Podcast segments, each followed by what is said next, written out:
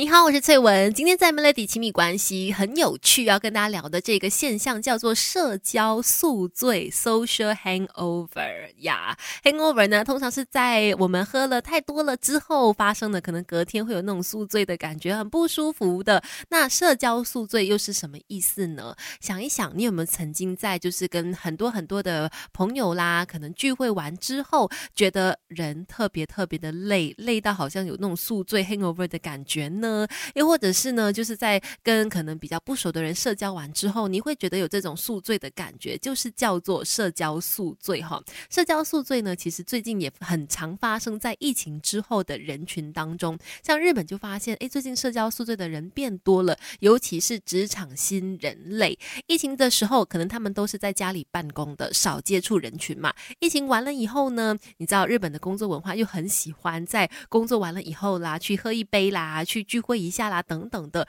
那这一群职场新人类就觉得说，哇，每一次在跟这种下班之后还要跟同事聚会完了以后呢，身心都被掏空的感觉，特别特别累，很有负担。所以呢，就让学者发现到说，哎，疫情之后呢，有社交素质的人也变得更加多了。那什么样的人会容易有社交宿醉 （social hangover） 的情况呢？等一下告诉你，Melody，Melody，亲密关系。你好，我是翠文，继续在 Melody 亲密关系。今天我们说社交宿醉 （social hangover），那是什么意思呢？那表示说你每次在跟朋友见完面啦，或者是出席一些聚会完之后，狂欢了以后呢，你会觉得身心特别的累，隔天只想瘫在沙发上、瘫在床上那种感觉，谁都不想再见了。这种社交宿醉呢，有人发现哦，就是在疫情之后，好像。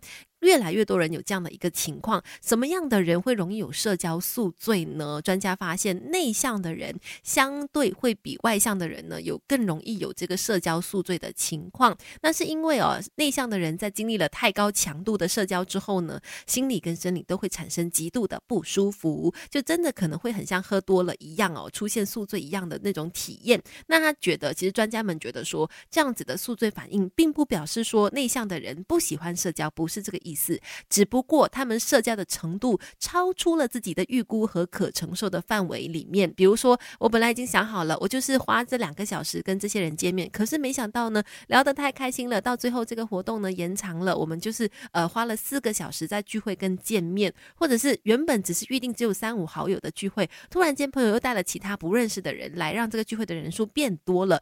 发生这样的状况的话呢，就很有可能引发内向的朋友会有社交宿醉的。反应了，因为这会让他们觉得招架不来，回去特别特别的累，他们要花更多的时间跟自己独处，再去得到那个能量，你知道吗？因为内向的人，他们是喜欢在跟自己独处的时候啦，一个人在一个空间静静的待着的时候呢，再重新得到一些呃休息或者是充电的感觉的。去跟别人相处会让他们觉得很耗电，去跟别人相处会让他们觉得特别特别累。那如果有社交宿醉的话，可以怎么样改善？或者说有社交宿醉的话，应该怎么处理呢？等一下告诉你，你可以不问世事，但别不懂人情世故。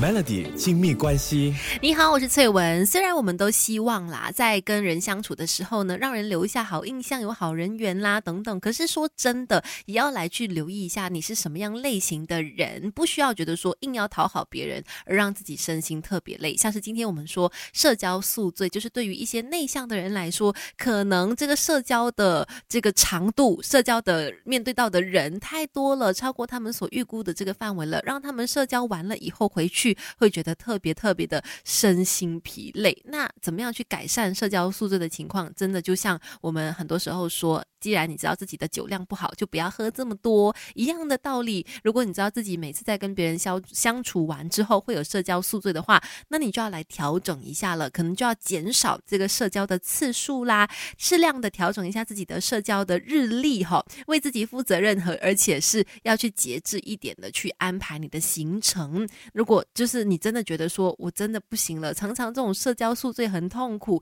那只有一种方法可以解决，那就是多花点时间跟。自己独处，因为那是让你能够再次充电、得到力量的方式。所以说，真的不一定要说很在意他人的眼光。哎，我这样子哦，我那个聚会都还没有结束，我就先离开，那 OK 吗？其实我觉得很多时候，只要你是礼貌的提出你的这个需求，我觉得外人、其他人都是能够可以理解的。那找到让自己舒服的方式是更加重要的。如果你有社交宿醉的话，调整自己的日历，多花点时间跟自己相处，那就是解决的方案了。今天的话题先聊到这里喽美乐蒂。